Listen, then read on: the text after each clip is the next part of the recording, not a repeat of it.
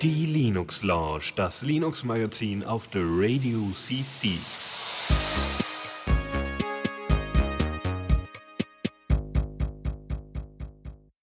Und überhaupt nicht unerwartet und nur mit minimaler Verspätung sind wir wieder da mit der Linux Lounge. Hallo. Guten Abend, äh, moin. Äh, ja, ich darf endlich wieder moin sagen. Ah, so schön. Ja, Ah. man, man hört mich hoffentlich und hoffentlich auch ganz gut. Ja, also Boah. wahrscheinlich sogar besser als sonst, denn wir haben was Besser Neues als dich. ausprobiert. Oh, nein. ja, erstmal haben wir ausprobiert, wie das so ist, wenn man äh, mit IPv4 und IPv6 versucht, zum äh, Radioserver zu verbinden. Äh, und äh, unser Radioserver, äh, der, der, der Radiostreaming-Zuhörport nur auf V4 hört, dann muss man wirklich äh, den dazu zwingen, mit der IP-Adresse V4 zu nehmen, sonst kommen wir nicht drauf. Tuxi. Ähm, Ja, nee, das ist nicht Tuxis Ding. Äh, das, ist, das liegt einfach daran, wie wir das konfiguriert haben. Ah. Das ist also mehr so Okay. mein Ding. Ja, Faldi. dann sind wir dabei. Das heißt, ich, ihr hört mich über. Oh, äh, ähm, wollen wir direkt da anfangen? Wir fangen direkt da an, oder? Ja, ja. Jetzt Ja, komm. Hall. Jetzt wäre Hall super. Ja. Hall. Opus. Wieso kann, wieso kann Liquid Soap kein V6? Das kann nur das eine oder das andere, nicht beides, ne? Daran liegt das doch, Tuxi. Wow. Also, wir machen, also ihr, ihr habt mich jetzt über Opus drin und dann wieder über MP3, was das, das was bei Lukas rausfällt. Ja. Boah, du explodierst ganz schön, so wenn du da rein lachst ins Mikrofon. Sorry, das hat ich so muss ein, weiter weg. So ein, So. ja. Oder daneben vorbei labern. Jedenfalls, ähm, ja, haben wir jetzt OpenOB drin, nimmt den Podcast da auf, wo er passiert. Ähm, fast äh, eine Anspielung. Auf jeden Fall ist das so ein Open, was ist das? Ein o dieses OB ist eigentlich so ein, so ein, so ein Software-Hardware-Gelöte, um irgendwie so ein äh, Ja. Außenstudio mit dem Hauptstudio zu verbinden, oder? Ja, also es ist schon dafür gedacht, dass man das halt in äh, äh, halt auf eine dedizierte Hardware packt und dann Sachen davon streamt. Es steht auch für Outside Broadcast, das OB. Und Mhm. ja, genau. Da Okay. Na, jedenfalls, genau, das benutzen wir. Das ist äh, nicht so simpel einzurichten und auch noch gefühlt ziemlich alpha. Ähm, weil, äh, naja, es kommt auch nur mit IPv4 klar. Und selbst da haben wir es nicht geschafft einzurichten mit irgendwelchen lustigen Weiterleitungen. Ähm, und deswegen haben wir mal eben, bin ich beigegangen, habe den Source Code verstanden nach einer Weile. Ist auch nicht so viel, ist echt ein kleines Projekt. Das äh, benutzt vor allem, also OpenOB besteht daraus, dass es ein bisschen Datenmanagement gibt. Das heißt, man guckt einmal ein bisschen ähm, die, die Eckdaten, so config-mäßig, so welche Bitraten wir wollen wir, wie viele Kanäle und so ein Quatsch. Das wird alles irgendwie mit so einem Redis-Server gemacht. Und dann wird einfach nur stumpf äh, der äh, G-Streamer benutzt und im G-Streamer eine äh, Audio-Pipeline gebaut, wo als Eingang sozusagen bei mir jetzt hier ein Jack ist und als Ausgang eine UDP-Sync, wo dann quasi UDP-Pakete rausfallen, die irgendwo hingeschickt werden. Und bei Lukas gibt's dann jetzt eine UDP-Source und äh, es fällt am Ende wieder Jack raus. Total simpel und äh, extrem niedrige Latenz. Ja, das Problem ist nur, äh, ich kann zu dir irgendwie nicht streamen, also mein, meine Stimme. Weil dann bricht das Zeug ab und das ist nicht so ganz stabil. Da müssen wir noch dran arbeiten. Vielleicht äh, liegt es an meiner schlechten, an meinem schlechten Upload. Mal schauen. Äh, jedenfalls machen wir es gerade so, dass du hörst mich über Mumble, aber ich höre dich über OpenOB. Was, also, Ja, ist geil, ne? was natürlich die ganze super Latenz kaputt macht. Also es macht wahrscheinlich so ein Viertel besser oder so, aber halt nicht Ja, so cool, wie es sein könnte. Ja. Aber wir kriegen das noch hin. Wir müssen noch ein bisschen gucken, ob es an irgendwelchen Bandbreiten liegt oder irgendwas. Ich sende auch gerade schon noch Stereo zu Lukas, was völlig schwachsinnig ist, weil ich hier ein Monomikrofon dran habe. Mhm. Also, äh, das ist total. Äh, aber es ist schon mal geil, dass es läuft, wenn es läuft und es klingt echt in Ordnung. Weil ich meine, mit meinem, meinem Stereo, ich sende hier mit äh, nur die Sprache mit 15 Kilobyte pro Sekunde äh, hoch. Und das ist äh, für nur Sprache in Opus schon echt glasklar. Ja, und es ist halt auch schon echt gut enkodiert. Das ist so ähm, bessere MP3-Qualität, was du sendest. Ja, auf jeden Fall. Also ich meine, das ist ja, ich man würde Opus eher so an AC, also an AAC anlehnen. Ja. Äh, und also von der einfach nur von der sozusagen, wenn man es mit Spielekonsolen vergleichen würde, sozusagen so als Next Gen Codec, ja. ist ja dann AAC äh, eher und Theora, äh, nee, Moment, Vorbis, so. AAC Ja. und Vorbis quasi eher so als Next Gen zu irgendwie MP3 und, Und- äh, Opus ist da quasi noch ein ganz kleines Stückchen vor den beiden. Und es ist halt äh, eigentlich eine Fusion von AAC oder o, äh, OGG mit äh, sowas wie Silk, äh, was halt, oder Speaks. Ich weiß nicht, ich glaube Speaks Cell der gibt's auch. Ja, also halt diese Codecs, die sehr äh, auf äh, niedrige Latenz und niedrige Bandbreite äh, ausgelegt sind. Äh, Opus kann halt irgendwie alles. Also Opus kann halt hohe Qualität sehr gut und halt geringe Qualität sehr gut. Ja, kannst du also äh, sehr flexibel einstellen. Ja. Der Trick, ich meine, das Wichtige, wenn mit den niedrigen Latenzen ist sozusagen, dass der Codec darauf angelegt ist, wie viel Audio am Stück er braucht, um äh, entsprechend da seine Transformationen und so durchzumachen, um das Ding zu komprimieren. Weil du hast, also ich will jetzt nicht zu weit in die Codec-Theorie da reinschweifen, ähm, aber du hast sozusagen ja immer, dass du versuchst, mit äh, überlagerten Sinuswellen sozusagen äh, dann die Sprache, die ich hier gerade hier reinspreche, äh, nachzudekodieren. Das heißt, für einen Sinus bräuchtest du im Prinzip ein Offset und ein, also zwei, zwei Werte quasi oder so ein bisschen so irgendwie eine Amplitude, welchen Offset du hast und äh, sowas. Und davon gibt's einige und dann hast du so ein Stückchen Audio äh, enkodiert. Und sozusagen, wie lange dieses Stück sein muss, äh, bestimmt quasi dann die Latenz. Und da hat Opus einfach ein ziemlich gutes Verfahren scheinbar. Jo. Ja. Cool. So. Das klingt super. Ja, auf und, jeden Fall. Äh, hoffentlich ist Ja. es noch, äh, wird's noch besser. Wir hatten es gestern ganz kurz, dass wir beide drüber waren, aber nur immer so 30 Sekunden Stücke. Ähm, und da sind wir uns tatsächlich gar nicht ins Wort gefallen. Genau. Das, Das war wünsche super. Mir eigentlich auch, dass das irgendwann mal passiert, weil es Ja. ist einfach cool. So nah, als wäre man da oder so. ja, also ich meine, ich habe dann irgendwie zu einem Ping von 80 Millisekunden, aber ein Ping ist ja immer Roundtrip, ne? Ist ja, Ja. immer hin und, hin und zurück, glaube ich, oder? Kann gut sein. Tuxi, Tuxi, Hilfe, ich weiß nicht mehr, was ein Ping ist. Das ist auch so Vasili, nur ein Ping. Ah, die Qualität Vasili ist ja sagt. jetzt so gut von dir, dass man sogar deinen Raumhall hört. Das, Ja, äh, das liegt aber auch daran, dass ich in dem Raum viel Raumhall hab hier, weil einfach nichts drin steht in Ja. meinem Raum. hat aber einen gewissen Flair. Oh yeah. Demnächst gehe ich einfach in so eine in so eine Untergrundhöhle, um das rauszufinden. Äh, und dann dann machen wir dort. Ich, ich google mal kurz Ping. Tu- Tuxi hat auch Tuxi hat mich enttäuscht. Er hat auch keine Ahnung. Das ist so traurig. So, warte.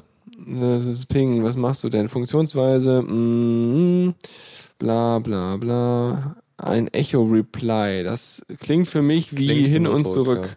Ja. Das heißt, wir haben sozusagen, wenn ich zu dir sende, haben, haben wir 40 Millisekunden, die das Paket braucht. Und dann, glaube ich, kann ähm, Opus eine Latenz von, glaube ich, 5 oder 10 Millisekunden erreichen. Also das ist so wenig, das hörst du teilweise nicht Mhm. mehr, weil unter, unter 10 Millisekunden ähm, nimmt man selber es nicht mehr als unangenehm wahr, oder ja, oder sagen wir mal eher unter 5 Millisekunden oder so, nimmt man selber es nicht mehr als unangenehm wahr, wenn man sich selbst wieder hört, so durch elektronischen Wege auf dem Ohr. Ja. Und äh, da ist man schon echt erstaunlich weit dran, wenn man das so macht. Oh ja. Und es sagen. ist halt direkt so, also nicht über einen Server oder so, was glaube ich auch nochmal ganz gut ist. Äh, ja, richtig, richtig. Damit sparen wir uns das natürlich auch, sozusagen zweimal pingen. Stimmt. Boah, gute Idee. Ja. Mann, jetzt wo du es sagst. Ja, das ist voll gut. Ja, dann. Mhm. Du hast irgendwie Mhm. Updates gemacht von deinem System. Ja. Ich habe mein Gentoo ja hier, ne? Und ich habe mich lange davor hergedrückt, mal ein Update zu machen, Zeug heile zu machen. Ich meine, sieht er so aus. Wenn du Gentoo benutzt, ich meine, ich weiß nicht, vielleicht kennt man das als Arch-Nutzer auch oder so. Wahrscheinlich nicht. Es gibt so Software, die ist aktuell. Und die gibt's noch nicht in deinem Repository. Aber du bist ja Gentoo-Benutzer, ja? Du kannst ja alles kompilieren, ne? Die Welt liegt dir zu Füßen, wenn du sie kompilieren kannst. Es gibt, glaube ich, ein ganz cooles ähm, Poster, was ich auch auf dem Kon Kongress gesehen habe, äh, wo so eine Kuh irgendwie von so einem UFO entführt wird und da äh, ähm, drunter stand irgendwie so, if it moves, compile it. Also, was denn alles, was Schön. nicht bei sechs auf den Bäumen ist. Mhm. Naja, jedenfalls, ähm, ähm, äh, ah, Updates. Genau. Und zwar hast das Problem beim Gentoo, dass du Sachen installierst und bei manchen Sachen musst du sagen, ja doch, äh, ich will jetzt die alleraktuellste Version und dann musst du das mit dem Keyword demaskieren. Dann musst du irgendwie sagen, in irgendeiner Keyword-Datei äh, tilde AMD64 und also hinter den äh, Namen des Pakets und dann äh, sagt dein Portage-System so, ja, nö, okay, jetzt nehme ich auch mal das Unstable-Paket, weil er sagt ja, das ist okay. Das Problem ist, ein Unstable-Paket hat oftmals Dependencies und äh, also Abhängigkeiten und eine der und mindestens eine der Abhängigkeiten ist meistens auch wieder unstable. Und das wiederum hat auch unstable Abhängigkeiten und so weiter.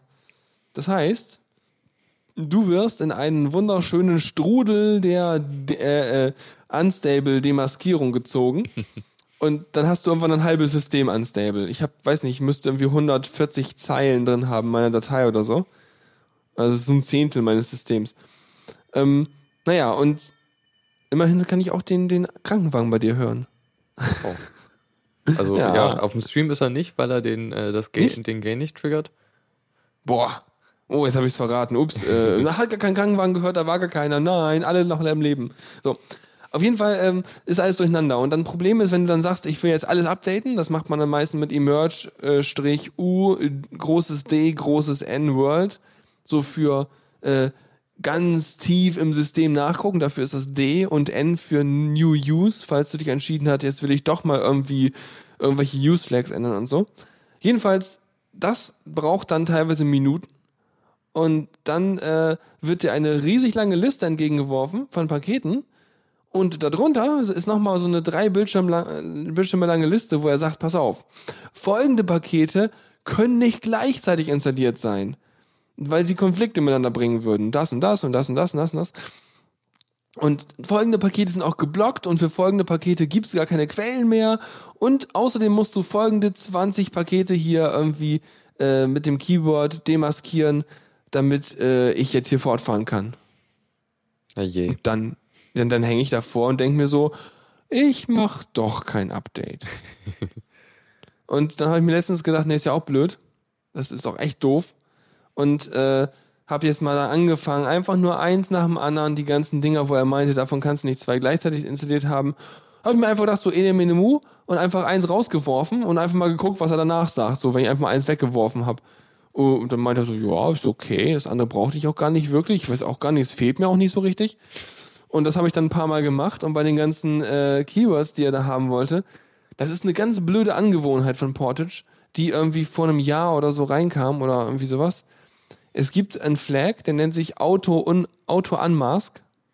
Das heißt, er, er, er tut schon mal bei der Ermittlung der Pakete, die er einstellen will, so, als ähm, dürfte er Pakete demaskieren, wenn sie benutzt werden müssen. Das heißt, angenommen, ich habe ein Programm und dieses Programm ist unstable. So, und dieses Programm hat eine Abhängigkeit. Die ist eigentlich stable. Äh, oder war das anders? Ich bin mir nicht mehr genau sicher. Auf also, jeden Fall zieht es dann halt auch unstable äh, Sachen rein. Die du aber nicht und, markiert äh, hast. Also die du die ich nicht äh, als genau, die ich nicht als will ich wirklich haben markiert habe. Aber sagt mir hinterher, du pass auf, die musst du noch markieren, damit ich das hier alles machen kann. Das heißt, ich muss erstmal beigehen und muss dem Ding erstmal sagen, unstable gleich, uh -uh, nee, bitte nicht. Und dann passiert so, dass da keine lange Liste mehr kommt, sondern er bricht relativ früh ab und sagt so, du, also für diese Abhängigkeit konnte ich echt nichts finden, ne? Musste mal gucken. Und das ist genau das, was ich haben will. Weil dann gehe ich nämlich gucken, ah, was für ein Programm ist denn das?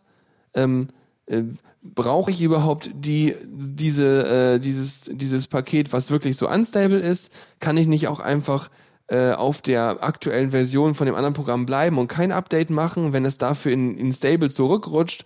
Und davon habe ich einige solche Aktionen gemacht, bis ich alles wieder so halbwegs verfügbar hatte und vernünftig hatte. Und dann habe ich 340 äh, Pakete emerged und dann habe ich jetzt wieder ein aktuelles System. Es huh. hat zwei Tage gedauert. Auf meiner Vierkernmaschine mit äh, äh, genug Power und so weiter. Naja. Ich update ja täglich. Ja, du hast ja auch ein Paketsystem. Ja. Du. ja, also. Ich bin ganz man neidisch. Manchmal ist es halt auch schlimm, wenn man so AOR-Paket hat, was eigentlich so im Grunde das gleiche ist wie so ein Gentoo-Bild, weil das ist halt eine, eine Package-Build-Datei und die sagt dir halt, wie das Paket gebaut werden soll. Aber Sowas, ja genau, sowas, sowas wie ein, wie ein äh, ähm, Bildfile ja. bei mir. Ja. Mhm. Es kann halt passieren, dass irgendwelche Fehler mal auftreten, aber es ist eher selten. Und die meisten Sachen sind halt auch in den offiziellen Repositories und lassen sich halt auch vorkompiliert runterladen. Mhm. Ja, ist voll gut. Ich habe mir irgendwann mal ein Skript geschrieben bei mir, der heißt Update. Und dieser Update-Skript ähm, tut dann sowas wie ähm, Emerge Sync, damit er einfach mal wieder alles gesynkt kriegt. Danach updatet er irgendwie die äh, Overlays und danach äh, updatet er äh, den Ix Cache. Ix ist halt so ein super schnelles Programm, womit du mal eben deine, deine Pakete angucken kannst. Also es ist halt so ein gecachtes Gedöns. Tippst du ein das da und noch bevor die Enter-Taste in der Tastatur angekommen ist, äh, gibt er dir aus, was das für Pakete sind und alles. Das ist total großartig. Ähm, Ja, Cool. ja. Ja. Ich, ich Genau. kann leider wenig Horror-Stories übers Updaten erzählen. Nee, es ist total gut. Es ist doch prominent, es ist doch super. So soll das doch. Ähm, klar, man kann auch Ix Sync machen, aber ich will ja vorher die, äh, also sagt Tuxi gerade, wieso benutzt du dann Emerge Sync? Warte, ich guck mal kurz rein, was ich wirklich benutze. Ja, ja, jetzt verunsicher mich doch nicht so. Bin Update. Da, Update, Update. Also Emerge Sync, also Emerge äh, Layman, äh, Groß S und dann Ix Update, alles mit Strich Q, damit äh, die Schnauze hält. ähm, genau, deswegen habe ich das so, ja, ich könnte natürlich auch erst Layman updaten und dann Ix Sync machen, aber du, ob ich nun drei Befehle benutze oder zwei Befehle, das ist eh alles in einer kleinen Bash-Datei, die bei mir irgendwo drin hängt. Das ist jetzt also völlig Banane und geht auch nicht schneller. Ja. Ja, aber hast völlig recht. Man kann auch noch im Kleinen optimieren. Irgendwann muss ich mal Magento ausprobieren. Beziehungsweise habe ich ja einmal, das war etwas furchtbar. Ja, oh, furchtbar, das ist gut. Also, Also, es, ich weiß nicht, ob ihr das schon mal erzählt habt, da habe ich, äh, wie hieß diese, äh, dieses Sabayon? Sabayon, genau, das habe ich ausprobiert. Und Ja. das per Default benutzt das halt eine, die vorkompilierte Pakete. Und ich habe es halt versucht, Mhm. dann auf äh, den äh, Emerge äh, umzustellen. Und dabei ist es halt ziemlich furchtbar schief gegangen. Das macht man auch nicht. Ja. Genau, geht doch ich nicht. müsste eigentlich mal ein Gentoo von Scratch machen. Ja, nimm dir einfach irgendwie so ein äh, äh, lebenswichtiges Gerät, zum Beispiel dein Laptop, mach alles runter und installier dir Gentoo. Ja, genau. Ich glaube, anders, also ich meine, anders sind vielleicht auch die Schmerzen nicht groß genug, äh, um, um irgendwie sich da richtig reinzufuchsen. So, "Äh, das funktioniert alles nicht. Ich boote lieber schnell wieder rüber. Hm. Ja, stimmt schon. Nein, mach bloß nicht dein System kaputt. Ich glaube, ich versuche es mal einfach in der VM. Dann, Worauf man auch kein Gentoo machen sollte, ist so ein Raspi wahrscheinlich. Weil äh, das Ding hat einfach keine Power. Also da bist du wahrscheinlich tagelang am Kompilieren. ja, das stimmt. Und das sehe ich mal echt nicht ein.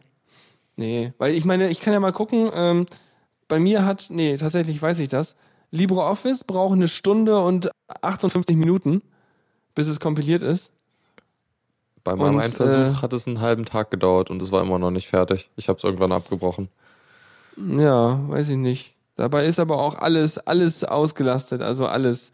Ja, Joxi sagt gerade, er will Gentoo auf dem OpenMoko-Tool. Ja, du kann ich auch. Ich habe auch noch ein OpenMoko rumliegen. Das hat nur 400 Megahertz statt 700. Ja. Was? Und LibreOffice auf dem Raspi? Nee, so viel RAM hat das nicht, weil äh, der checkt vom Kompilieren von LibreOffice, ob er mindestens 512 MB RAM hat. Und das hat er nicht. Hm. Und ob er 6 GB äh, Temp hat. Das weswegen mein Kompiliert-Temp für Portage schon ganz woanders liegt. Meiner ist ja noch im RAM. Mein Das ist ein bisschen, mein neuer Laptop wird auch ganz viel RAM haben.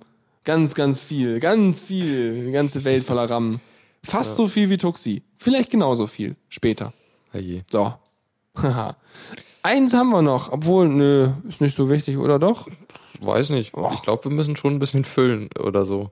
Ja, füllen. Wir haben auf jeden Fall ein paar Themen nachher schon, aber es sind mehr so ganz Okay. klein wenig paar Themen. Aber komm, einen kann ich noch. Wo ich gerade so da bin. Ich arbeite ja jetzt mit Windows. Aber es ist doch die Richtig. Linux Lounge hier. Ja, aber es ist schlimm. Ich, ich meine, heulen über Windows darf man, oder? Ja. Ich habe jetzt, ich habe, ich habe eine, ich habe eine Strichliste bei mir auf dem Blog gemacht neben meinem äh, Bildschirm auf der Arbeit. Da steht drauf Blue Screens Doppelpunkt. Und daneben sind schon vier Striche. Ich habe schon vier, vier Bluescreens innerhalb von äh, fünf Arbeitstagen gehabt. Das ist unglaublich. Also heute Morgen das erste, was passiert ist, ich mache den, den Laptop an, er bootet, dann kommt das Windows-Logo, dann will das Windows-Logo weggehen, stattdessen kommt ein Bluescreen und er startet neu. Ah, ja. Super, ey. Ja, nee, aber es ist nicht alles schlecht.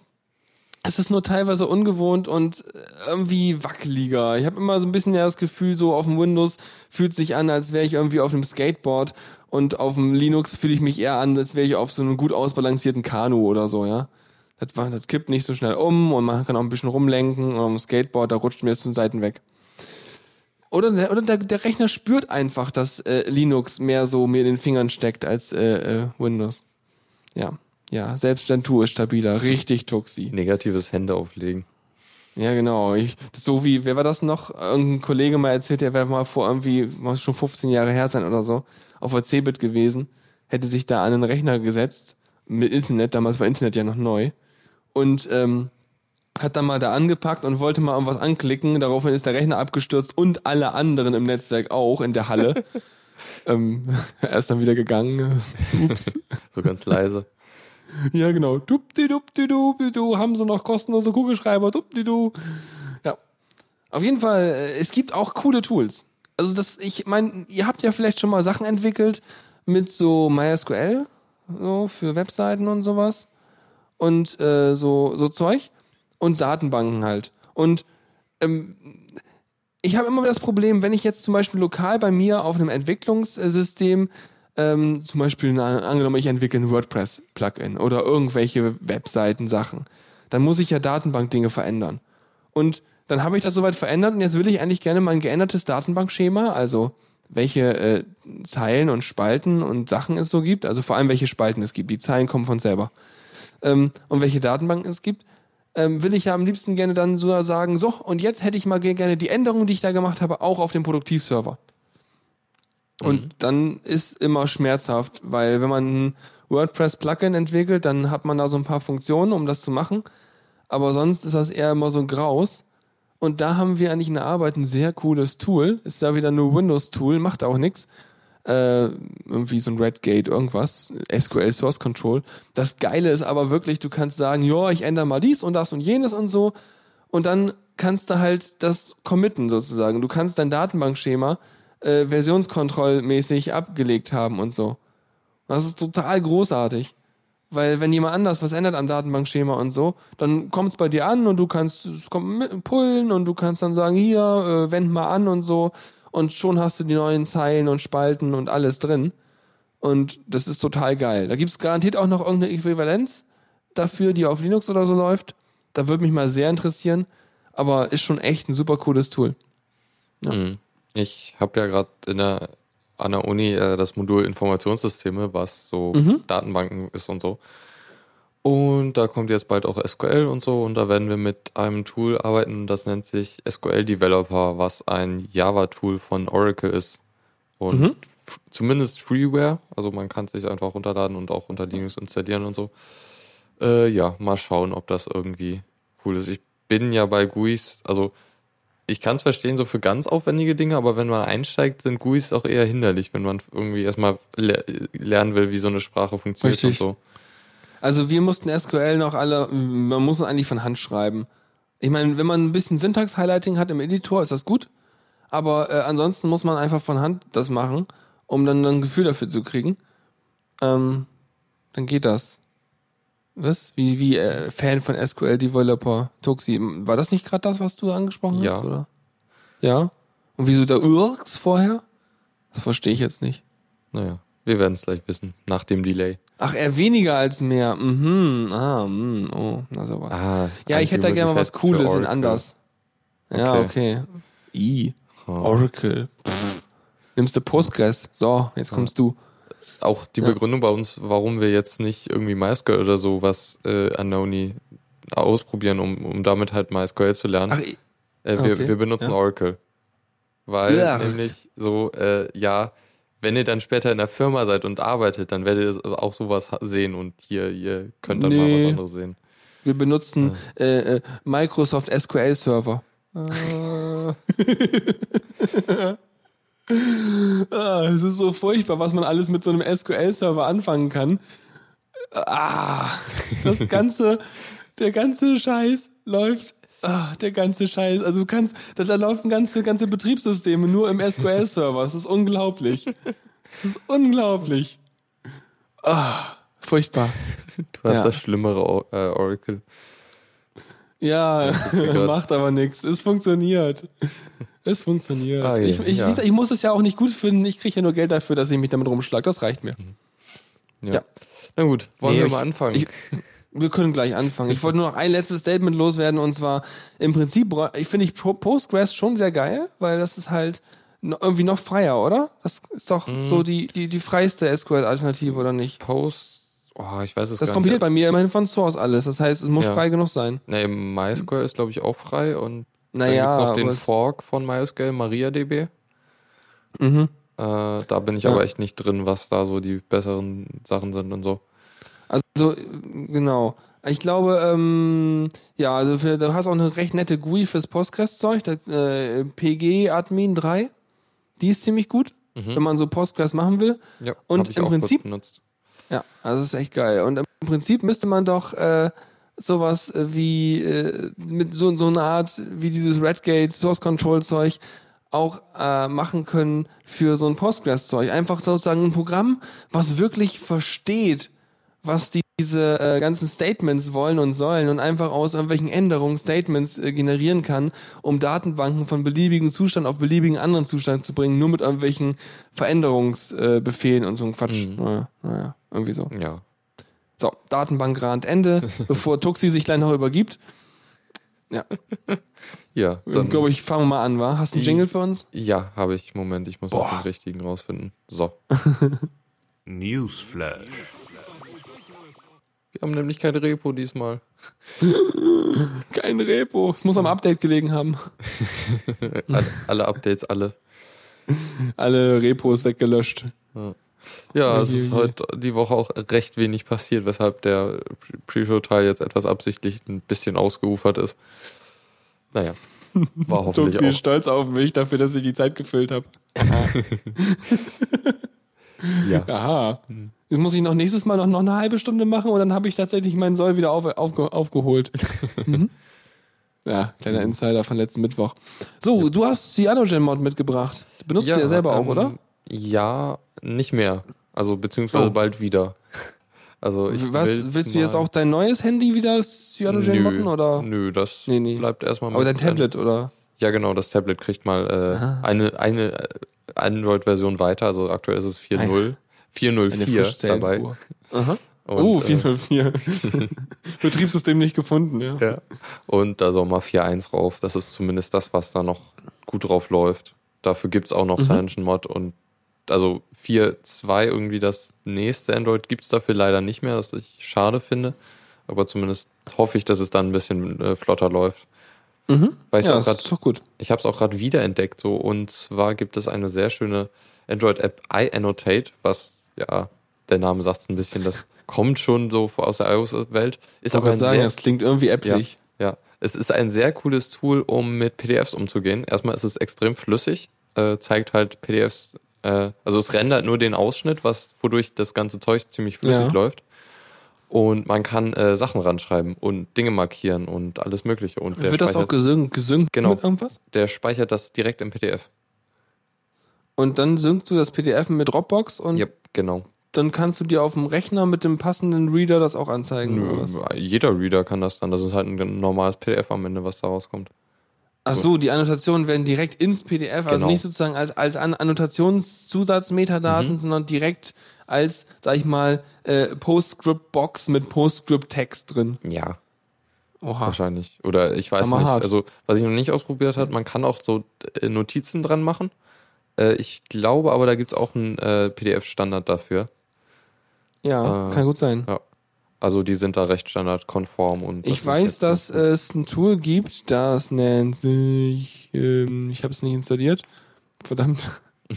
Weil eigentlich habe ich es doch installiert, dachte ich, aber warum habe ich das nicht? Mano, wo ist denn das? Ist nicht unter Büro, Multimedia vielleicht? Nee. Ähm, gibt noch so ein äh, äh, Xornal, genau. Mhm. Wie Journal nur mit X, Xornal.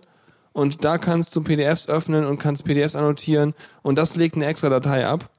Ähm, ja. Und ja, damit geht das auch. Aber das musst du halt die extra Datei lesen können. Das heißt, du brauchst wieder so ein Xornal-Ding. Aber da kannst du halt auch, das Programm ist halt speziell auch dafür gedacht, wenn du auf so einem Tablet bist und so, kannst du halt beliebig drauf rummalen und so ein Quatsch, ne? Also handschriftliche Annotationen machen. Mhm. Das ist natürlich der Vorteil von dem Programm, du hast immer noch das reine PDF und nicht Ja. Zeug drin gemalt. Ja, sonst musst du es halt einfach vorher kopieren, bevor du Sachen reinmalst und einfach sagen, ich muss eine neue, neue Aktion machen. Aber hier. so Vorlesungsfolien sind mir da auch ein bisschen zu kurzweilig, um auf sowas zu achten. Und ich kann sie auch immer wieder runterladen. Genau, ja. Ansonsten machst du einfach, ein, ja. Und, und Stuxi benutzt Xonal auch für seine Regiehefte fürs Musical. Dann kann er nämlich auch die Sachen bunt machen, wenn so Leute bunte Namen haben und irgendwelche Lichter und Sounds brauchen und so ein Quatsch. Mhm. Mhm. Voll prima. Genau. Jetzt also aber zurück. ist ja, ja, ja, ja, Mod. zurück. Äh, die haben ja einen Installer, wollten sie bauen, was eine einfache Android-App ist, die dann halt auf, ich glaube, das Gerät muss dann zumindest geroutet sein, aber dann ist es halt ein One-Click-Installer, um auf einem Gerät, was unterstützt ist, äh, äh, die CyanogenMod direkt zu installieren. Äh, okay, man muss es noch schon vorher geroutet haben. Hm. Ich glaube schon, sonst wäre es, glaube ich, ein bisschen schwer. Sonst wäre es ein krasser, krasser Bug-Report im Ja. Prinzip. Ja, das sollte schon so sein. Ähm, Ja. Ah, spannend, aber ähm, das Routen eigentlich selber ist doch auch erstmal die Schwierigkeit, oder geht das? Äh, das nicht schwer? Ich meine, es ist auch ein bisschen USB anschließen und dann irgendwas machen. Ach so. Mhm. Na gut. Von wegen USB anschließen und dann Ah. geht das schon. Es ist nicht nötig, das Gerät zu routen. Okay. Äh, was Ah. zur Hölle tun die? Ja, das ist eine, eine gute Frage.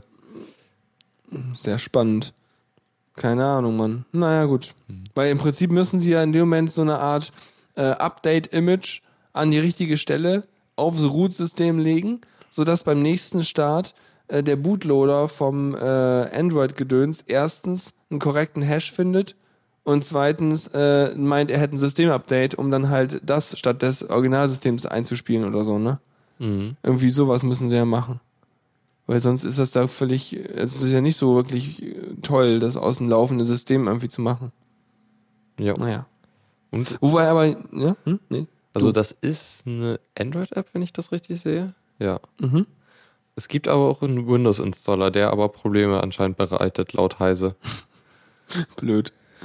ähm, was mir aber, was ich eben noch meinte, ähm, ist mir jetzt die Geschichte irgendwie durch die Tage irgendwie vollgekommen, dass jemand meinte so, ja, äh, er, hätte so seinen Fernseher gehackt, weil eigentlich Aha. hat so ein Fernseher ja so ein HDCP-Zeug drauf, ne? Ja. irgendwie so gibt's ja da irgendwie, ich möchte nichts anzeigen, was irgendwie nicht sicher ist oder was auch immer, irgendwie so Der Krams. ähm, Krams.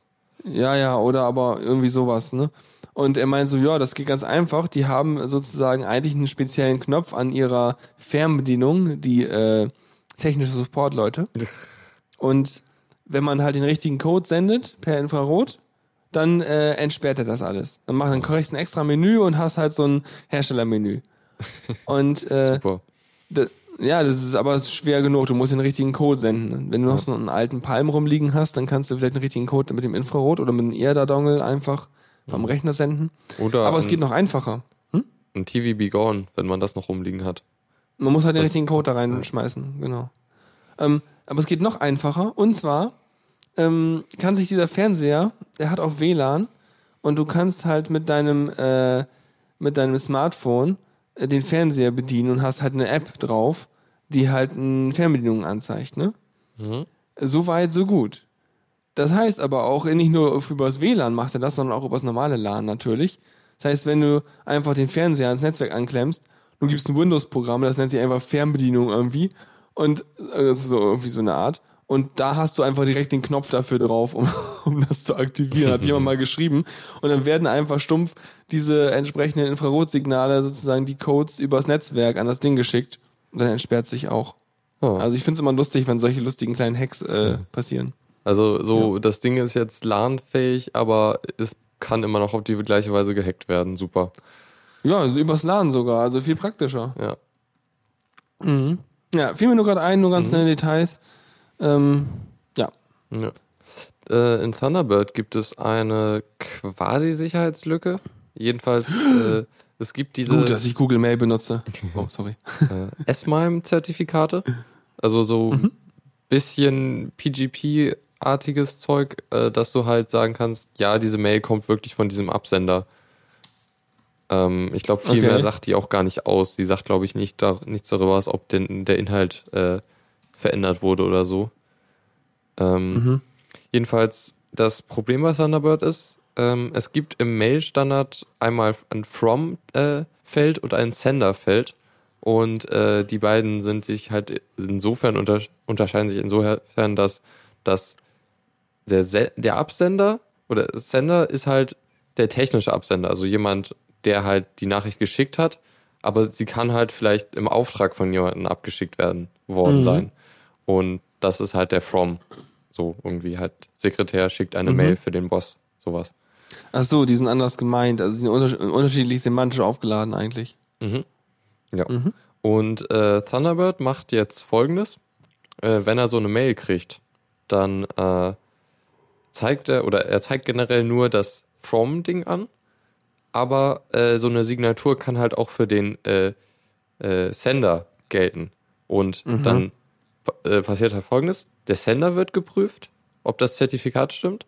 Und wenn es stimmt, dann wird es halt grün angezeigt. So hier irgendwo so ein Siegel wird da angezeigt. Und äh, ja, ist alles super. Allerdings wird eine andere E-Mail-Adresse angezeigt. Und zwar die Äh. vom, vom From. Äh, blöd. Ja, das ist ein bisschen doof. Aber das ist halt ein Problem mit dem S-MIME-Zeugs, ne? Mm, nee, das ist eher Thunderbird, der halt Dinge unklar darstellt. Aber auch wenn die, wenn, also, also das heißt, es reicht aus, wenn die beiden Header da sind, braucht man gar kein S-MIME oder irgendwas benutzen. Ähm, Oh, Aber doch, muss man doch, weil man das grün macht, ne? ja, Okay, aber ja, aber er zeigt komische Absender an. Ja, Ja. weißt du, im Zweifelsfall nehmt ihr alle euch euer GPG und signiert einfach eure E-Mails. ja, ist Dann eh passiert besser. euch das nicht. Ja, echt mal. Und signieren ist ja immerhin noch so, da habe ich mich vorhin ein bisschen auf eher, also das mit dem Verschlüsseln, ne, ist ganz wichtig und ist ganz toll, aber ist verdammt unbequem. Jedenfalls, solange die Software es nicht vernünftig macht. Ja. Also Weil- vor allem mobile Software. Ja, ich meine, ich habe zwar K9 bei mir drauf, also auf dem Android, hatten wir auch mal vor ein paar Folgen drüber geredet. Und dann kriege ich also eine E-Mail, erstmal kriege ich mein Gmail natürlich die E-Mail und ähm, äh, da steht erstmal und denke ich so, ah, ist GPG, hm. K9 auf, E-Mails abrufen, E-Mails angucken, E-Mail öffnen, Passphrase eingeben, zehn, zehn Minuten später E-Mail auch entschlüsselt, stark übertrieben. Und, ah, schön, jetzt kann ich ja antworten. Antwort natürlich, so- also beziehungsweise bevor ich es entschlüsseln konnte, erstmal so, nee, doch, entschlüsseln ging. Aber bevor ich senden konnte, erstmal so, hm, ich kenne den nicht, willst du den Schlüssel importieren? Ich so, ja, erstmal ein anderes Programm auf, Import von Server, Schlüssel importiert, mhm. Dann senden. Er sendet's und dann ist gut. Aber, so wie K9 das sendet, kann ich meine eigene E-Mail nie wieder angucken. Das heißt, ich kann nicht in den Gesendet-Ordner gehen und meine E-Mail angucken, weil die natürlich mit dem öffentlichen Schlüssel von Lukas verschlüsselt ist zum Beispiel. Äh, aber dazu habe ich ja nicht den Private Key, weil sonst wäre das ganz schön scheiße und Lukas müsste den Schlüssel wegwerfen. Ja. Ähm, äh, das macht halt Thunderbird zum Glück anders. Thunderbird äh, legt die E-Mail mit meinem öffentlichen Schlüssel verschlüsselt in meinem Gesendet-Ordner ab und schickt sie mit dem öffentlichen Schlüssel von Lukas äh, zu Lukas. Ja. Und das macht K9 nicht. Da muss man noch mal ein bisschen, vielleicht gibt es ein paar Einstellungen, die ich noch treffen muss. Aber das ist halt mega nervig, wenn du dann nicht mehr nachvollziehen kannst, was du an dich selber geschrieben hast. Und erst vielleicht auf die äh, Volltext-Zitat-Antwort-E-Mail von Lukas warten musst, damit ich wieder weiß, was ich eigentlich geschrieben habe. Mhm. Ja. Das ist schon, also das ist halt ein, einfach ein Konzeptfehler, wie sie es implementiert haben. Da hat jemand falsch Ja. nachgedacht. Ja, ja, auf jeden Fall. Also wenn man sowas in vernünftig und flüssig hat, dann ist es auch von der Verschlüsselung echt gar nicht schmerzhaft, auch mobil Ja. gar nicht. Ähm, vielleicht musste ich auch nur noch sowas machen, dass mich entweder meine Passphrase nicht so lang mache oder so kompliziert mache, aber äh, ich will auch niemanden an meinen Private, Key ranlassen. Ne? Nee. Aber oder dass mir das irgendwie ewig lange, also auf jeden Fall nervt es mich halt auf dem Handy, die irgendwie gefühlt äh, 65 Zeichen, die ich da habe, irgendwie jedes Mal einzutippen, wenn ich eine E-Mail Ja. da kriege. Aber man will halt auch keinen Keyring auf dem Handy haben eigentlich. Also, Nein, ja, er, er merkt einen? sich die Passphrase ja sowieso ein paar, paar Minuten oder so, wenn ich den äh, K9-Mailer da auf hab. Ja, aber halt, ich habe es halt so eingerichtet, dass mein Key, Key mein Schlüsselbund unter GNOME äh, verwaltet halt die ganzen äh, äh, PGP-Schlüssel und ich muss sie halt nicht immer eingeben. Das passiert Mhm. halt immer, wenn ich mich einlogge. Ja, auch nett. Nee, aber ich hab, muss es ja bei mir mal eingeben. Der merkt sich bei mir auf dem System irgendwie ein paar Minuten lang. Ja, Das geht schon. So oft kriege ich keine verschlüsselten E-Mails. ja. Naja. Ja, und noch ein, Pro Ja. noch ein Problem, was mich noch, was noch irgendwie gelöst sein muss. Also ich meine, es gibt ja irgendwie doch dieses tolle Mail-Programm, was irgendwie entwickelt werden soll. Ähm, Äh, was meinst du jetzt? Mail, irgendwas? Irgendwas Mail? Was keine über Ahnung, Twitter es flog? Weiß ich nicht, vielleicht auch Twitter. Das Crowdfunding-Ding oder, vielleicht. oder meinst du jetzt. Geary, was wir mal. nee, nee, das andere. Ja. Aber war das nicht nur für den Mac? Mailpile, genau. Das klingt wieder so meckig, ne? Ist mir wurscht. Auf jeden Fall, was halt auch noch geil wäre, natürlich, äh, brau natürlich brauchst du auch noch eine komplett durchsuchbare Datenbank deiner E-Mails. Also du willst ja auch in deinen E-Mails suchen und wenn die alle verschlüsselt sind, dann äh, kannst du nicht vernünftig suchen. Das ist blöd. Das heißt, du musst auch noch sozusagen eine mit deinem Schlüssel verschlüsselte äh, äh, Datenbank deiner ganzen E-Mails zusätzlich abspeichern oder sowas. Oder aber alle E-Mails im- zum Zeitpunkt der Suche entschlüsseln und durchsuchen, was extrem ressourcenschwachsinnig wäre. Ja. Ja. Also es gibt noch Menge Probleme, die man vernünftig lösen muss, damit einfach Verschlüsselung einfach nur noch ein zus- zusätzlicher Layer ist und kein Schmerz im Hintern. Ja. Ich So. würde mal echt interessieren, ob dieses Mailpile Cross-Plattform sein wird. Also, Ich gucke es mal nach. Du kannst ja mal vom nächsten Thema erzählen. äh, es ist Open Source, äh, aber Uhu. halt anscheinend erstmal für einen Mac. Also, man könnte es natürlich portieren. Immer diese Hipster, die sehen auch schon so. Nein. ich find's gut, die haben ein schönes Design und die geben sich Mühe und ich bin gespannt, was dabei rauskommt. Ja. Ja, genau. Ähm, was wir jetzt noch als letztes Thema im Newsflash haben, äh, Red Hat hat eine Java-Alternative vorgestellt, beziehungsweise jetzt ist sie in der 1.0er-Version da und nennt sich Ceylon. Ähm, sie meinen halt, dass Java so von den Konzepten und so, die dahinter stehen, äh, festgefahren ist, beziehungsweise halt veraltet ist und dass man da bessere Sachen kann, äh, haben kann. Ähm, haben Kann halt. ich mir gut vorstellen. Ja, die haben halt so bemängelt, dass es, dass Java zu stark in XML eingebunden ist, äh, nicht genug Modul Modularisierung und äh, noch so ein paar andere Dinge. Ähm, Ceylon macht jetzt so oberflächlich nicht so viel anders als Java. Also es ist halt eine objektorientierte, äh, statisch typisierte Sprache. Ähm, es gibt irgendwie einen Eclipse dafür mit Plugins und man kann, äh, man hat Kommandozeilen-Tools und so. Ähm, ja, leistungsfähiges Typsystem. Äh, das Einzige, was so besonders ist, was ich jetzt gesehen habe, ist, dass, dass den Programmcode kann man in Bytecode kompilieren, wie halt Java auch. Äh, diesen Bytecode kann man dann in der äh, Java Virtual Machine laufen lassen, wie Java halt normal. Oder Mhm. aber auf einer ja äh, JavaScript Engine, was nun wieder ziemlich cool ist, denn dann kann Der man halt Bytecode? äh, steht hier Bytecode? jedenfalls so. Also Krass. wahrscheinlich, wahrscheinlich kann man das, also vielleicht ist das nicht der gleiche Bytecode, sondern irgendwas anderes, was halt dann äh, JavaScript Engine fähig ist. Keine Ahnung. Vielleicht haben sie ja eine Java, äh, ja, wir haben ja eine Java Engine in JavaScript geschrieben. Oh je. Ja. Und Ja. der Ceylon Programmcode kann sich auch, äh, kann man auch in nativen Code direkt übersetzen, was dann natürlich äh, ein Nachteil ist, du bist nicht mehr plattformunabhängig damit. Gut, aber den kannst du ja, wenn du so ein Open Source Programm hast oder so, kannst du den Ceylon Code sowieso einfach äh, mitgeben und dann kompilierst du es halt so wie ein normales C-Programm halt in nativen genau. Code und bist dann Ja. halt nochmal schneller. Ja, Eigentlich du- schön, wenn man so eine Flexibilität hat, dass man verschiedene äh, Targets wählen kann. Ja, das ist halt das Best, Best of both worlds in noch besser, weil du kannst halt auch nativ Ja. sein. Und vor allem auch statisch typisiert, was einfach für äh, einfach genial ist, wenn du das dann auch noch in Java, in der Java, äh, also in der JavaScript Engine ausführen kannst, dann könntest du es ja vielleicht auch im Browser ausführen. Und du hättest halt die Chance, größere Projekte zu machen.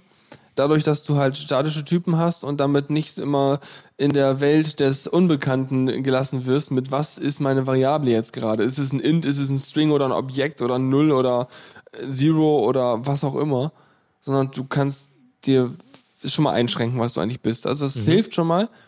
Und was du sagst, von wegen, dass Java ja so veraltet wäre, was die meinen so.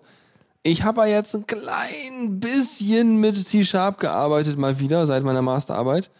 Und muss sagen, ist schon geil, ja. Also, ähm, es, es ist nicht so ganz die reine Lehre irgendwie, also es kommt mir so ein bisschen seltsam vor, aber es hat schon einige sehr coole Konstrukte, die einfach äh, äh, ja viel, viel entspannter programmieren und schneller und alles machen.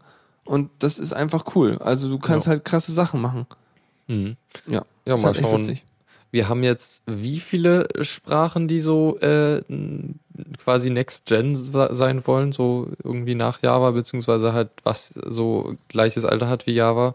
Also wir haben Weiß ich nicht. Googles Go Programmiersprache, ähm, Mozillas Rust, Im Dart haben wir auch noch. da, das, das ist aber dann JavaScript Oh ja, stimmt. artig. Oder Alternative zu Okay. JavaScript. Ja, nee, kann gut sein. Ja. Mhm. Dann haben wir das Ceylon ähm, und bestimmt noch einige weitere. Ähm, Garantiert. ja. Ist ja auch der heilige Gral so, irgendwie so, so, ja, weißt du, das Problem an diesen ganzen Sprachen ist, äh, man muss halt eine kritische Masse gewinnen, ne? Mhm. Was? Damit halt die entsprechenden Leute auch die entsprechenden coolen Tools dafür bauen. Sowas wie Java sich quasi eine ganze Weile echt im Markt hält, weil es einfach coole Tools wie Ja. Eclipse und so dafür gibt. Das wird sich wohl auch noch eine Weile halten. Äh, aber Go hat wohl jetzt so diesen, diesen Peak erreicht, dass es halt gute Tools und gute Libraries und so gibt. Boah, da muss ich mir Go angucken. Was, was, was war nochmal der, der Unique Selling Point von Go? Warum Äh, muss man das ich Weiß benutzen? es nicht mehr. Dann google ich mir das gleich. Ja. Wir müssen noch nicht weitermachen, wir müssen Ja. in 13 Minuten fertig sein. Oh ja. Ja, sagen wir noch gleich mal kurz noch. zu MailPile. Ich habe es gerade rausgefunden. Das Ja. Tool äh, wurde unter Linux und Mac getestet und Windows Yeah. ist, wird getestet, sobald sie gefunden werden und das wurden sie. Und also- das Ding kostet oder ist nee, Open Source? Ach ja. Open Source.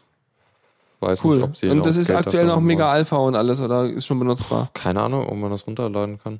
Äh, Finden wir später raus. Ich sehe keinen Download-Button. Oder es, es gibt eine GitHub-Page.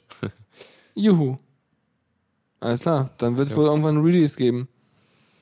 Ah, mal schauen. Gut, wir haben nächstes, nächste Ecke, ne? Ja. Zockerecke. Und da haben wir eine kurze News. Und zwar hat das Humble-Team einen Humble Store eröffnet, wo es jetzt äh, Humble-Spiele gibt. Oder so. Also Ähm. das heißt Humble, Best of Humble Bundle die ganze Zeit. Mhm.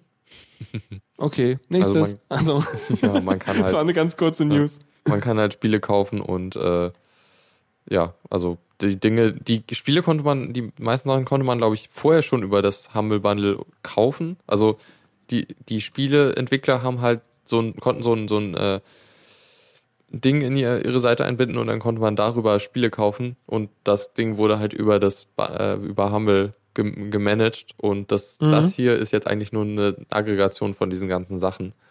Ähm, Ja, Und nee, ja, finde ich gut, weil ich meine, so ein Bundle ist toll. Ich habe auch schon öfter auf Verdacht einfach eins gekauft. Zum Beispiel das letzte, was ich gekauft habe. Da habe ich noch gar nichts von gespielt.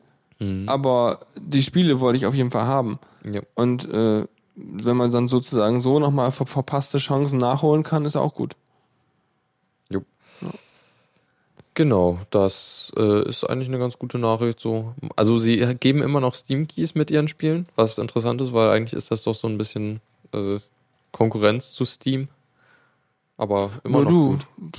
ist Also, okay, ne? Da gibt es immer noch eine Kooperation. Kann alles nützen. Mhm.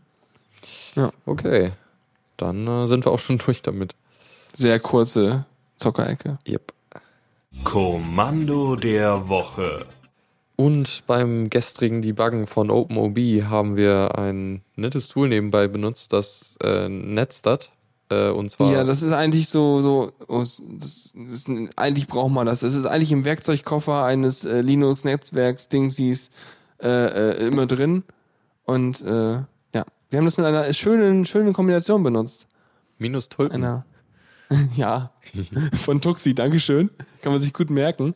Und zwar, was passiert? Ich kann dir die einzelnen Sachen jetzt gar nicht genau sagen, was das, das die einzelnen Ja. sechs äh, Schalter so meinen. Aber was es tatsächlich macht, ist, es gibt dir eine wunderschöne Übersicht aus, was alles gerade auf deinem Rechner am Listenen ist, also was gerade zuhört. Und das ist total wichtig, wenn man rausfinden will, ob jetzt gerade OpenOB auf IPv4 oder IPv6 oder auf beidem zuhört äh, oder überhaupt was da aktuell Sache ist. Und äh, ja, das ist ganz großartig und total nützlich. Und wenn man dann mal gerade nicht weiß, welche Ports man in seinem ähm, in seinem Router aufmachen muss oder forwarden muss bei IPv4, damit man dann tatsächlich noch eine Verbindung herbekommt, dann kann man einfach das Kommando benutzen, um mal zu schauen, damit man halt entsprechend ähm, sieht, welche Ports man wirklich braucht. Jo. Ja. Ziemlich cool. Auch Auf jeden so ein Fall. Tool, was, ja, kann man gut gebrauchen. Mhm. Ja, Sagt ja auch, welche Prozesse das sind, die dahinter hängen, was Genau. auch praktisch ist. Genau, mit Namen und so. Mhm. Wahrscheinlich ist auch einer der Flags dafür Ja. zuständig.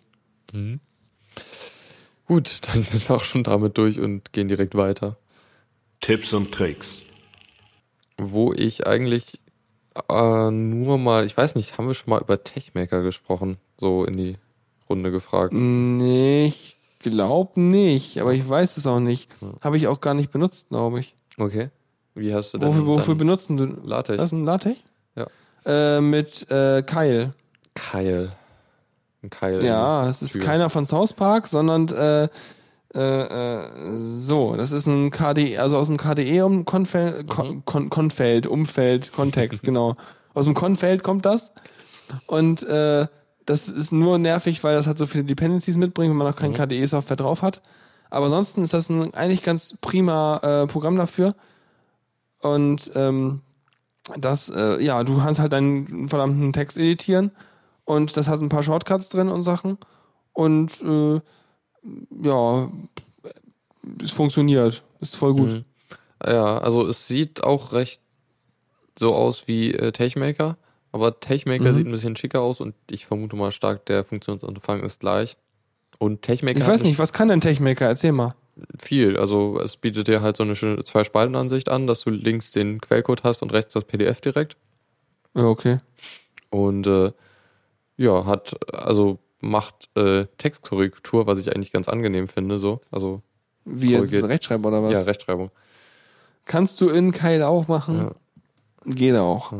Ähm, genau, es kann halt natürlich äh, alle möglichen Sachen äh, benutzen, irgendwie äh, MK, LaTeX, ähm, La nee, LaTeX MK heißt das und LaTeX 2PF und irgendwie po äh, hier dir PostScript und so generieren. Ähm, ja, und hat halt auch noch so eine schöne Ansicht, dass man äh, Dinge, also dass man sich halt so mathematische Symbole oder andere Symbole direkt raussuchen kann, so in einer, in einer Listenübersicht. Mhm. Ja. Haben wir auch im Keil. Mhm. Was Keil, Keil hat, hat halt, glaube ich, keine Zweispaltenansicht, aber was halt es ganz gut macht, ist, äh, du kompilierst halt dein PDF neu und wenn ich, ich benutze dann dazu passenderweise Okular Mhm. als PDF-Viewer und Okular hat so, es merkt, wenn die, wenn die Datei äh, neu geschrieben wurde, Genau. dann lädt sie automatisch neu. So wie, äh, äh, wie heißt der unter GNOME? Da gibt es doch auch Evans? Deutschland- Evans, genau. Der kann das auch. Ja, aber Evins ist hässlich mit dem Scrollen. Also da sind irgendwie die Tasten komisch. Muss ich irgendwie mittlere Maustaste Okay. zum Scrollen benutzen oder sowas. Das Wann ist völlig das letzte quatschig. Evans, was du benutzt hast, da hat sich, glaube ich, recht viel geändert. Wahrscheinlich ist das unendlich alt. Das ist ein Ubuntu, was ich hier auf meinem MacBook habe. Auf jeden Fall, äh, und bei, na, bei Okular, da kannst du unten rausscrollen, dein Mauszeiger kommt oben wieder. Das ist voll toll. Du kannst deine Maus komplett meterweise über den Tisch ziehen. Das ist ähm, voll das Feature. Wow. Ja, ja. Nee, also, keine Ahnung. Damit kann man ganz gut LaTeX machen mit dem Keilzeug und Techmaker. Kann ich mir auch mal angucken. Vielleicht ist das ja auch ganz großartig. Ja, ähm, Bilder also- einfügen hat natürlich auch noch einen coolen Ma äh, Manager für so. Äh, Techmaker Mhm. hat noch einen, äh, einen Wizard für äh, Tabellen, der jetzt recht cool ist. Haben wir auch, ja. Also ich ich glaube, auch. die Tools sind recht redundant, irgendwie habe ich so das Gefühl. Ja, das ist einfach das, was du brauchst, Ja. so, ne? Er macht ja auch sowas, äh, du legst da halt quasi ein Projekt an und dann kannst du Dateien zum Projekt hinzufügen und dann, äh, wenn du die sozusagen per äh, Input äh, einbindest, oder wie das heißt, Include Input, ich glaube Input. Mhm. Auf jeden Fall dann ähm, macht die die Fahrtangaben auch relativ und so einen ganzen Kram und ja. Ja, das kann Techmaker auch. Äh, was ich auch noch cool finde, ich weiß nicht, ob das äh, Kyle macht, ähm, er zeigt dir wie äh, Eclipse auch so die Struktur an von deinem Dokument. Also so die Überschriften und so. Eine Outline. Ähm, ja. ich glaube auch. Ein bisschen. Ja, doch, doch, ich hoffe. Äh, kann sein. Weiß ich nicht. Es gibt ja auch äh, LaTeX für Eclipse. Mhm. Oh je. So ein Plugin, TechClips. Ah, Aber es ist nicht so super gut. kann ich mir Also vorstellen. jedenfalls, wo ich es mir benutzt habe, da war das nicht so überragend. Ja. Na gut. Dann sind wir so ziemlich durch, oder? Ja, wir sind so ziemlich durch und gerade rechtzeitig. Genau, und zwar will ich euch jetzt einen Link hier reinwerfen ins Gedöns. Und zwar äh, habe ich vorhin noch mal einen Podcast durchgehört, äh, mega magisch. Und wo sie nochmal einigermaßen gut drauf eingegangen sind, was ihr vielleicht kennt von Radio Fritz, das Radiorollenspiel. Ähm, es ist so ein bisschen wie so eine Pen-and-Paper-Runde, nur ohne Pen-and-Paper, ohne Würfel und so. Das heißt, äh, da wird interaktiv eine Geschichte durchgespielt. Um 20 Uhr geht's los. Auf äh, dem Blog-Eintrag, den ich da in den Chat geschmissen habe, ist verlinkt, wo äh, das abgeht. Und das werden jetzt sozusagen die nächsten fünf Tage jeden Abend äh, eine Folge sein. Natürlich könnt ihr nicht alle live hören, denn wir haben ja zum Beispiel am Mittwoch und morgen Sendungen, die sich überschneiden. Dann müsst ihr natürlich hier zuhören. Aber dafür gibt's die alle noch als Podcast, die einzelnen Folgen. Äh, und äh, werde ich mir auf jeden Fall alle reintun, weil ist schon sehr aufwendig und sehr cool produziert. Ich bin gespannt drauf. Vor allem, weil es insgesamt mehr Zeit ist als sonst die zwei Stunden, die sie sonst so hatten. Ja, dafür aber nur mal eine Stunde Flow so. Also, Ja. hm, mal sehen. Ob sie da richtig reinkommen. Ja, ich bin Ja. gespannt und werde auch gleich mithören. Alles klar. Dann würde ich einfach an dieser Stelle sagen, äh, vielen Dank fürs Zuhören. Wir hatten leider sehr wenig Themen, aber das äh, gibt sich vielleicht bis zum nächsten Mal wieder. Ja, Und ansonsten euch einen schönen Abend. Viel Spaß beim Zuhören gleich, wenn ihr mal Bock drauf habt. Mhm. Und wir hören uns Mittwoch wieder und du dann nächsten Montag, Montag, oder? ja. Genau. Alles klar. okay. Dann äh, bis dann. Ciao, ciao. Tschüss. Vielen Dank fürs Zuhören. Die Shownotes findet ihr auf theradio.cc zusammen mit dem Mitschnitt und dem RSS-Feed der Sendung. Solltet ihr Ideen oder Themen für uns haben, dann schreibt uns einfach an kommentar at theradio.cc. Wir freuen uns immer über konstruktive Kritik zur Sendung. Bis in einer Woche.